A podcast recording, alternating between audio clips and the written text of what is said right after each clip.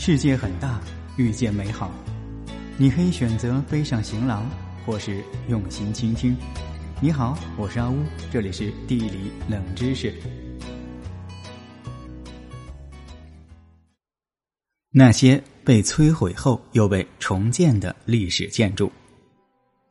历史的沧海桑田、天灾战乱、风雨侵蚀，有很多著名的历史建筑被时光摧毁。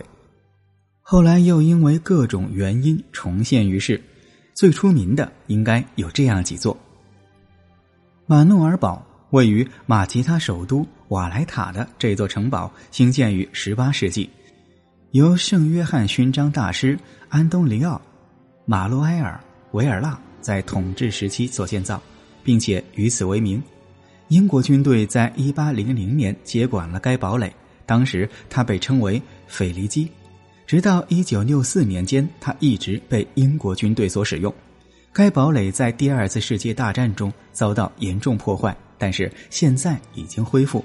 堡垒对游客开放，它也是《权力的游戏》拍摄地点。广岛城，在第二次世界大战结束时，美国向广岛投放原子弹，爆炸摧毁了已经有五百多年历史的广岛城堡，在一九五七年时被翻新。今天，它是一个崭新的博物馆，并且涵盖了广岛的战前历史。走在城堡之中，你仍然可以感受到战国时代的气息。南斯大教堂是世界上著名的哥特式教堂之一，这里也似乎是每个法国国王举行他们加冕仪式的地方。教堂在十三世纪开始建造，并于十五世纪结束。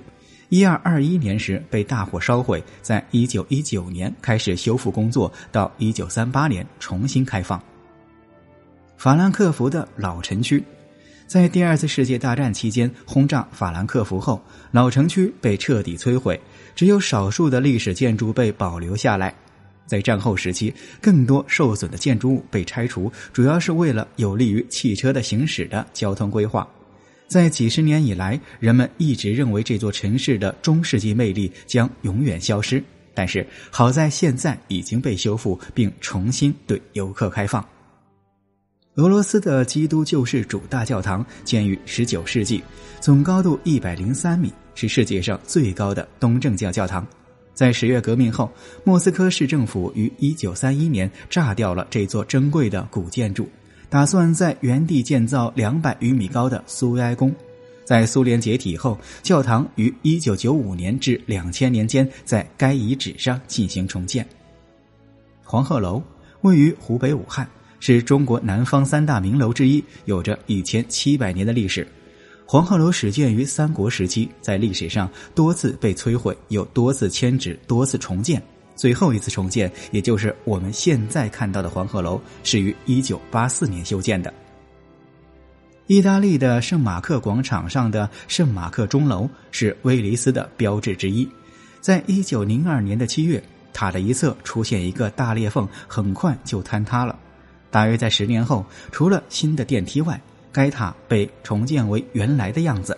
如今，旅客可以参观圣马克广场的塔楼，欣赏威尼斯的最佳景色。